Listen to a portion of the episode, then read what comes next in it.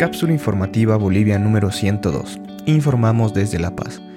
Es el viernes 19 de junio de 2020 y en este momento tenemos 21.499 casos confirmados, 4.320 casos recuperados y 697 decesos. Estas son las noticias verificadas más importantes de la jornada. 1. En los últimos días, los centros médicos para atención de COVID-19 en varias ciudades están llegando al límite de su capacidad. El gobierno está habilitando más centros para la atención de la pandemia. En el caso de Cochabamba, se plantea habilitar el Instituto Gastroenterológico Boliviano-Japonés como hospital centinela. Los trabajadores del gastro se declararon en estado de emergencia rechazando esta posibilidad. El director del CEDES de Cochabamba, Yersin Mamani, informó ayer que existen 15 respiradores dotados por el Ministerio de Salud, pero que no se pueden implementar por falta de recursos económicos y humanos. Por otra parte, aún se espera el equipamiento de unidades de terapia intensiva para el país. Donaciones y adquisiciones de equipos están demorados por tramitaciones aduaneras. Por ejemplo, la agrupación voluntaria Unidos por Bolivia en Francia donó nueve equipos para la lucha contra la pandemia del coronavirus al gobierno boliviano. Solo tres de estos equipos llegaron a inicios de junio a Bolivia, pero aún no se han desaduanizado. Los tres monitores para unidades de terapia intensiva esperan la atención de las autoridades.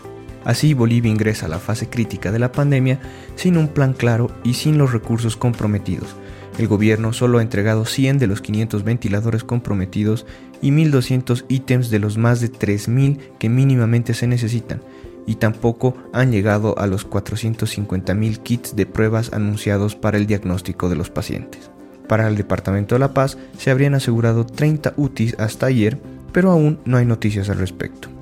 Digan lo que digan, hay más UTIs e ítems de personal para enfrentar la situación inédita del país, aseveró la ministra de Salud Heidi Roca el pasado viernes 12 de junio. Esta fue la respuesta de las autoridades ante las interrogantes sobre los colapsos de los centros médicos y UTIs del país. 2.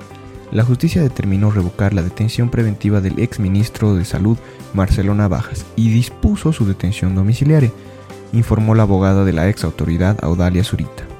La jurista en contacto con Radio Fides, señaló que Navajas también deberá pagar una fianza de 100.000 bolivianos, además de cumplir otras medidas sustitutivas. 3. Con más de 22.000 casos nuevos en 24 horas, Brasil se acerca al millón de contagios de coronavirus.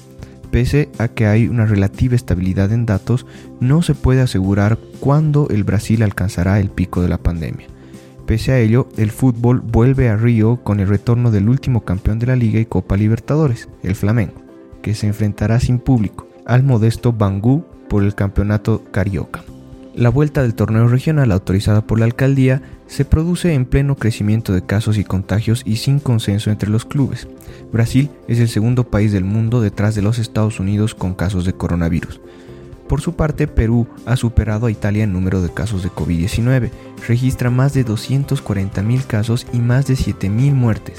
Pese a las medidas preventivas dispuestas por el gobierno, las cifras se elevan de manera alarmante. Perú se encuentra bajo la emergencia nacional desde hace 95 días, sin embargo, las calles están llenas de gente y los comercios están abiertos.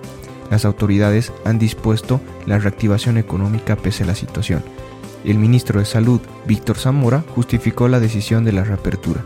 Hay que recuperar la capacidad productiva para poder tener impuestos para sostener las actividades sanitarias, afirmó.